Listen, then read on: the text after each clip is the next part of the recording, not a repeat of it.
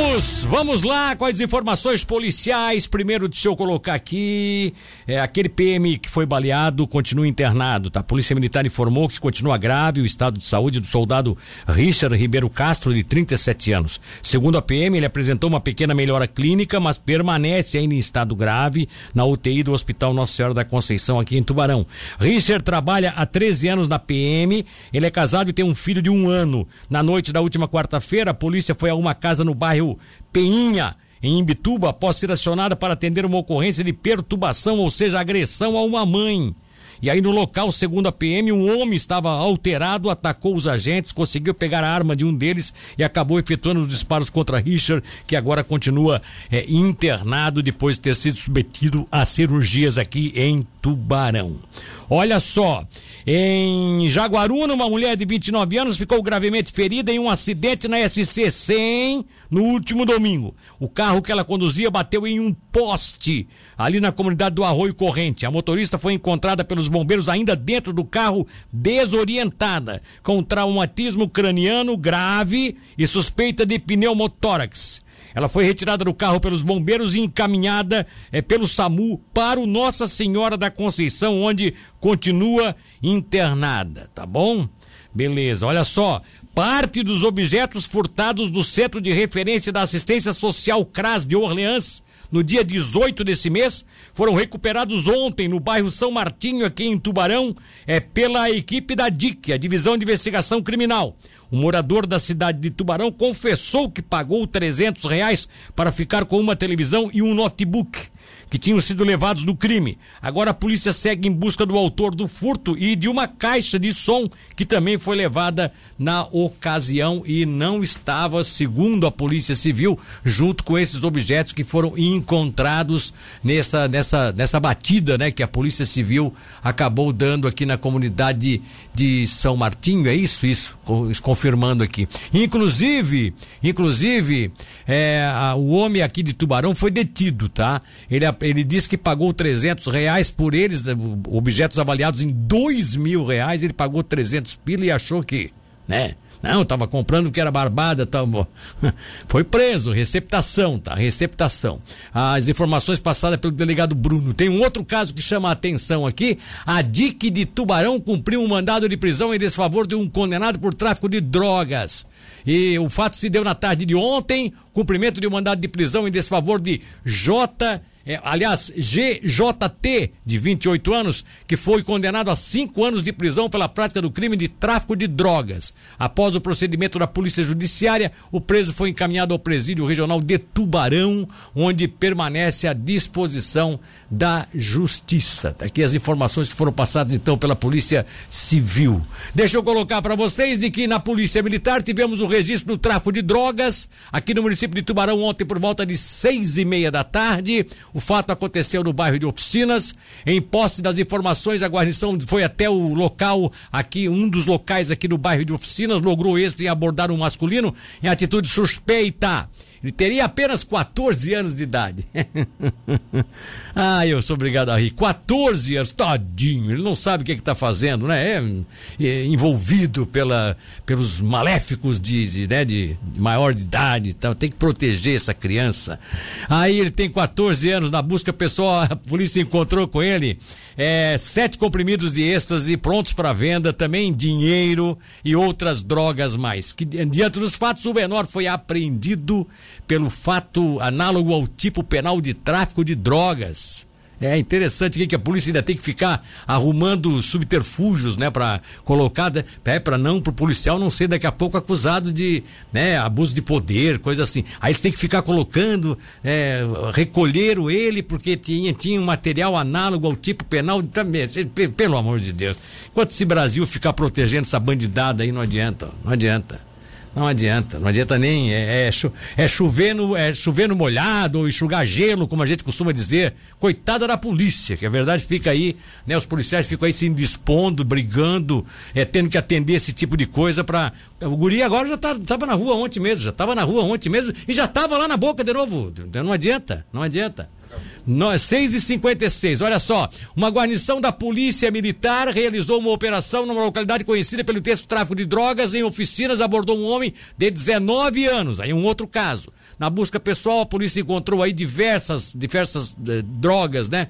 É, vários gramas de drogas aí. Diante dos fatos foi dado, teve cocaína, encontrou maconha, um monte de coisa. Diante dos fatos foi dado voz de prisão a ele. E aí tivemos também, gente, um caso aqui, deixa eu colocar para vocês rapidamente, porque dos três últimos casos aqui que a gente que a gente levantou, esse é um daqueles que tem menos, né? Menos, é, menos, menos resultado, vamos dizer assim, né? vamos, é aquele que tem assim menos efeito. É, tem um ou dois casos aqui mais graves, né? Corpo que foi encontrado no Rio dos Correios e um acidente com duas vítimas fatais em Braço do Norte. Vamos lá para esse terceiro caso aqui, que é o que é o mais ameno, vamos dizer assim. Polícia Militar foi acionada para atender uma ocorrência de injúria racial no, na, na, portaria do hospital. Chegando no local ontem à noite, 10h40 mais ou menos. A polícia conversou com as pessoas que é, relataram, né, tanto o pessoal do hospital quanto os próprios cidadãos que estavam ali para ser atendidos, relataram que um cidadão como paciente de 38 anos, que esperava atendimento médico, é, começou a ficar nervoso e começou a insultar um dos servidores, um dos funcionários do hospital, que é um homem de 45 anos. E aí começou com ofensas de cunho racial, inclusive ameaçando, né? vem aqui pra rua que eu vou te pegar, não sei o que e tal. E aí é óbvio que o cidadão não ia é, se envolver nesse tipo de coisa, né? O cara não queria aceitar e aguardar o horário, queria, queria que fosse, queria ser atendido a todo custo. E aí outras pessoas que estavam ali, inclusive com situação até mais grave, né? Também aguardando pacientemente. Tem aquele processo de, de, de espera na, na, porta, na emergência do hospital, é assim, todo mundo sabe que é assim. Conforme a cor da, da pulseirinha que você ganha, tem que aguardar, tem que esperar. Nesse caso aqui, o cara, além de não esperar, ainda queria ser atendido e depois ainda começou a ofender. E aí, por injúria racial, foi preso em flagrante. Porque quando a polícia chegou, ele ainda estava lá metido, né? Achando que ninguém ia entregar. O pessoal tinha entregue ele, a polícia foi lá e você está preso por injúria racial. E aí ele foi levado para a delegacia de polícia e agora vai ter que responder e vai se incomodar um monte, né? Daniel Alves Koenig, segundo sargento PM coordenador, é que nos passou essas informações aqui. Bom, vamos lá, ao caso daquele jovem cujo corpo foi encontrado, né? É, foi identificado como um homem de 27 anos, que foi encontrado é, debaixo de uma das pontes ali na Estrada Geral do Sertão dos Correios. Tem uma ponte, uma maior agora que eles fizeram mais recentemente, e tem uma, uma ponte antiga na parte baixa lá, que era essa na ponte, na, na, na antiga, que estava o corpo, é, no caso, trancado junto a uma das colunas da ponte. Um cidadão ia, estava limpando o seu terreno, aí observou, viu aquilo, chamou a polícia. No primeiro momento, inclusive nós falamos aqui ontem, dava a impressão de que tinha sinais de violência, porque o corpo estava com várias manchas de, de, mas não era, não, não era, não era provocado por nada. Foi provocado realmente pela, pela pela, pelo afogamento dele, como ele já estava em adiantado estado de decomposição, é, a, os peritos chegaram à conclusão de que ele morreu por afogamento. Né? Aí eles fazem, eles fazem, claro, o exame de, de, pulmão, né? Morreu por afogamento, ele tinha água nos pulmões, ou seja, ele morreu por afogamento. É óbvio que se alguém empurrou ele dentro da água e né, afogou ele, aí é outra história, mas aí é outra história. A polícia vai trabalhar em cima do que ela tem. O que ela tem hoje foi o caso de afogamento, ou seja, não seria é, homicídio e tal. O que é que foi? Foi tomar banho, escorregou, bateu com a cabeça numa pedra, enfim, não se sabe também. A polícia não pode dizer nada enquanto não se faz outras investigações. O delegado André Crisóstomo, delegado responsável pela divisão de investigação criminal, a DIC, informou que o IML definiu a causa da morte como afogamento, até porque não foi encontrada nenhuma lesão, nem marca de agressão ou algo do tipo, o que afasta a suspeita de morte violenta que havia sido levantada anteriormente, tá? É, o rapaz, quem é o rapaz? Marcelo do Nascimento Batista, 27 anos, era natural de Porto Alegre, mas estava morando há algum tempo em Tubarão. Repito, nome dele, Marcelo do Nascimento Batista. Bom, e para fechar aqui o nosso boletim, ontem, infelizmente, essa noite passada, né, tivemos por volta de 19 horas na rodovia SC 108 que liga é, Braço do Norte, no trecho que liga Braço do Norte a Rio Fortuna, Logo ali na saída de, de Braço do Norte, na comunidade da Uruguaia, tá? É uma, um trator ia por cima da pista. Isso era comum ali naquela região. É muito comum. Dessas rodovias, aliás, Braço do Norte, é, Rio Fortuna, é, depois Anitápolis, é, Braço do Norte, Grão Pará, é, essas rodovias, uh, Armazém também, a São Martinho, essas rodovias as pessoas têm que tomar muito cuidado, porque elas geralmente têm esses tratores que vão se deslocando de uma propriedade para outra, né? E já era início da noite e já tinha, tava naquela hora, não tem a hora do lusco-fusco ali, você não, não tá enxergando direito, né? Ainda não tá bem noite também não. Bom, o que que acontece? O trator estava em cima da pista, o cidadão ia com Fiat Uno Mille, cidadão de 70 anos de idade, ali de Braço do Norte mesmo, é, não identificado, a polícia rodoviária não deu o nome dele. Ele estava no volante e tinha ao lado dele um outro, um outro ancião de 80 anos, os dois.